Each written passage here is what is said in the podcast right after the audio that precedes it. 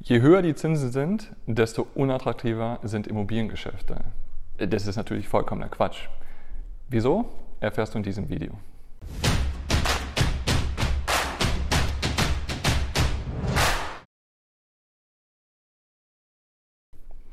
Warum sagen derzeit alle Menschen, dass sich Immobilien nicht mehr lohnen? Naja, dafür musst du zunächst wissen, dass Zinsen tatsächlich sehr viel beeinflussen.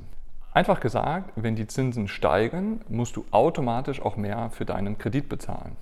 Schauen wir uns mal ein Beispiel an. Eine typische Wohnung, nehmen wir zwei Zimmer, 60 Quadratmeter, welche ca. 250.000 Euro kostet. Die Zinsen gemeinsam mit der Tilgung lagen 2021 ungefähr bei 3%. Das entspricht einer jährlichen Rate von 7.500 Euro. Die Zinsen und die Tilgung sind bis heute mindestens um das Doppelte gestiegen, liegen also bei ca. 6%, sprich 15.000 Euro. Dadurch, dass der Zins von 1 auf 4% sprunghaft angestiegen ist, ist der Immobilienmarkt nicht mehr im Gleichgewicht. Um auf das Beispiel von gerade eben zurückzukommen, die Kosten für die Wohnung liegen weiterhin bei 250.000 Euro. Bei Zinsen und Tilgung von 3% und einer Miete von beispielsweise 625 Euro, also 10,40 Euro pro Quadratmeter. Jetzt erhöhen wir unseren Zins- und Tilgungswert auf ungefähr 6,5 Prozent. Das klingt im ersten Moment gar nicht so viel.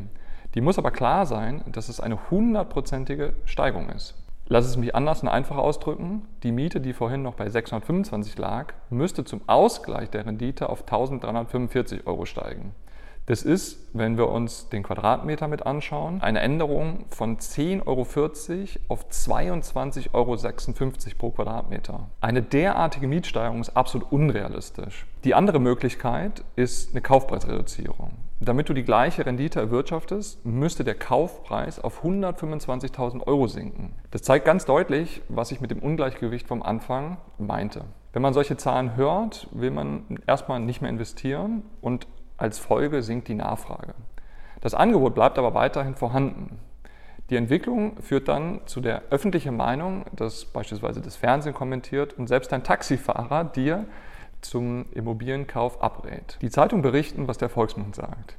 Je höher die Zinsen sind, desto weniger möchte man einen Kredit aufnehmen, weil es ja teurer wird. Das stimmt so natürlich nicht. Das zuvor besprochene gilt für den Kapitalanleger typischerweise nicht.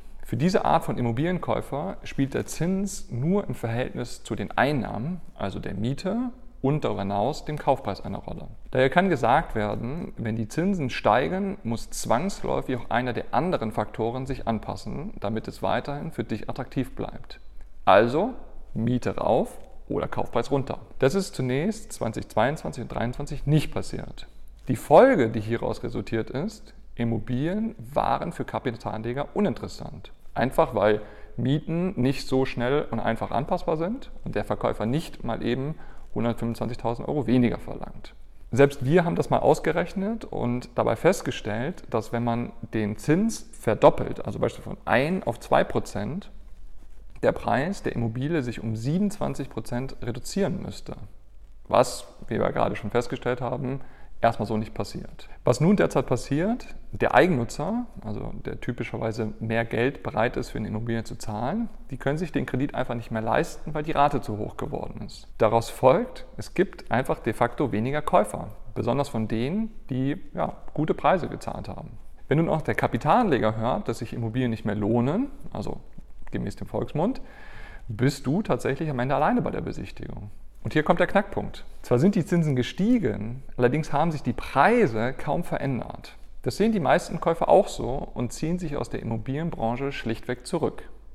Für dich ist das deine Chance. Die Konkurrenz um ein Objekt geht deutlich zurück, teilweise verschwindet sie sogar komplett. Und mal ehrlich, wer ist nicht gerne der Einzige bei der Wohnungsbesichtigung? So hast du nun die perfekte Möglichkeit, in eine gute Verhandlung einzusteigen und für dich den allerbesten Preis mit auszuhandeln. Teilweise besser noch als 2021 und davor. Der bessere Preis führt dann zwangsläufig auch zu einer deutlich besseren Rendite. Also, die allgemein negative Reaktion auf den Anstieg der Preise erleichtert dir den Kauf deiner Immobilie erheblich. Denn dadurch entstehen einfach gute Deals, die man ganz leicht abschließen kann. Allerdings, und das ist die Kehrseite, weiß niemand so recht, wie lange diese Phase noch anhält. Deswegen nutzt die Chance. Ansonsten sehen wir uns nächste Woche wieder. Lasst doch sehr gerne einen Daumen nach oben da. Ich würde mich sehr freuen und bis sehr bald.